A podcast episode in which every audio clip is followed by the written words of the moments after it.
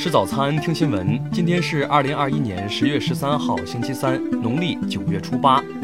云盛在上海问候您，早安。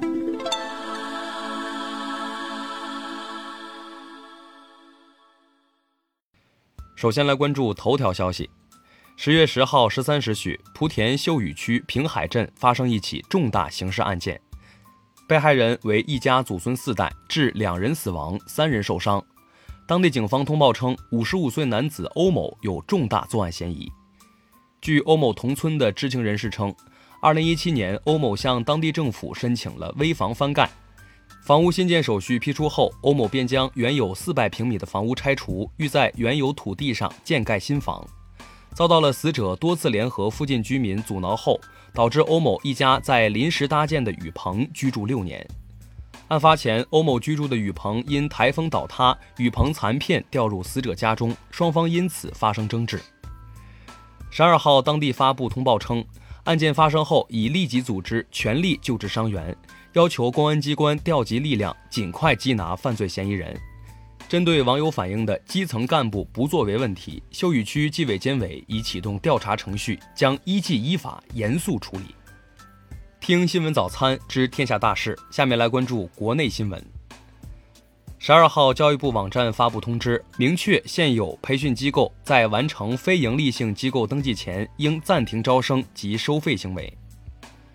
十二号，国家发改委发布通知指出，燃煤发电电量原则上全部进入电力市场，通过市场交易，在基准价加上下浮动范围内形成上网电价。并保持居民、农业、公益性事业用电价格保持不变。据海南省气象台十二号介绍，今年第十八号台风“圆规”将于十三号下午到夜间登陆，登陆时强度为强热带风暴级。十二号，广东省人民政府在澳门成功发行离岸人民币地方政府债券，规模为二十二亿元人民币，期限为三年，发行利率定价在百分之二点六八。最终获得超过三倍的超额认购。国家体育总局网站十一号发布通知，要求强化课外体育培训行业监管，纠正焦虑营销等行为。十一号以来，云南多个边境县开展新冠疫苗加强针接种。云南边境线漫长，全省有二十五个边境县，边民面临较大的陆路输入疫情风险。十一号，科技部官网发文称，有条件的放宽科技人才在申报课题项目时的年龄限制要求非常重要。国家科技计划对于年龄的要求并不是简单一刀切。十二号，国际货币基金组织最新发布的世界经济展望预测，二零二一年中国 GDP 增长百分之八，全球经济增长百分之五点九。下面来关注国际新闻。十二号消息。英国汽油零售商协会表示，伦敦和英格兰东南部至少有百分之十的加油站仍然处于枯竭状态。俄罗斯副外长里亚布科夫十二号表示，莫斯科方面过去是，未来也将是欧洲天然气的可靠供应方，俄方愿意与欧盟合作，以避免能源价格上涨。美国福克斯新闻十二号的一篇报道称。NASA 的一项最新研究揭示了月球 WiFi 网络将如何影响地球上那些无法获得稳定网络信号的社区。韩国三星掌门人、三星电子副会长李在镕十二号在法庭上承认，曾非法使用镇定剂，并就有关指控认罪，或被罚款约合人民币四十六万元。马来西亚国防部长西沙姆丁于当地时间十月十二号表示。马来西亚希望东盟国家就美英澳签订的阿库斯三边安全伙伴关系达成明确共识。十二号，欧盟委员会宣布将向阿富汗及其邻国额外提供约合人民币五十二余亿元的紧急援助。目前，欧盟承诺提供的援助资金总金额已达到约合人民币七十四亿元。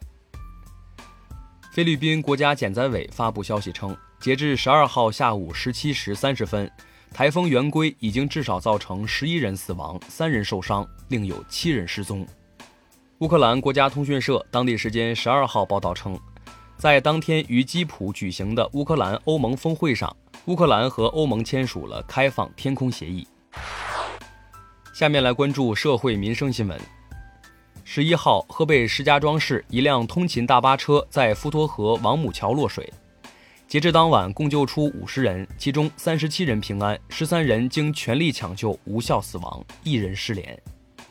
近日，沙头角海关在中英街入境旅检大厅查获的网红泰国 DC 减肥药中，鉴定出含有二类精神药品成分芬特明，共一百二十粒。目前案件在进一步侦办中。网友徐某日前在微博账户先后发布两条包括侮辱英雄烈士董存瑞内容的信息。阅读次数达九万余次，十二号被依法判处有期徒刑七个月。近日，多地对儿童乘坐地铁规则进行了修改，儿童免票的身高标准从一点二米提高到一点三米，并取消了一名成年乘客带领超过一名以上儿童的按照超过人数购票的规定。最后来关注文化体育新闻。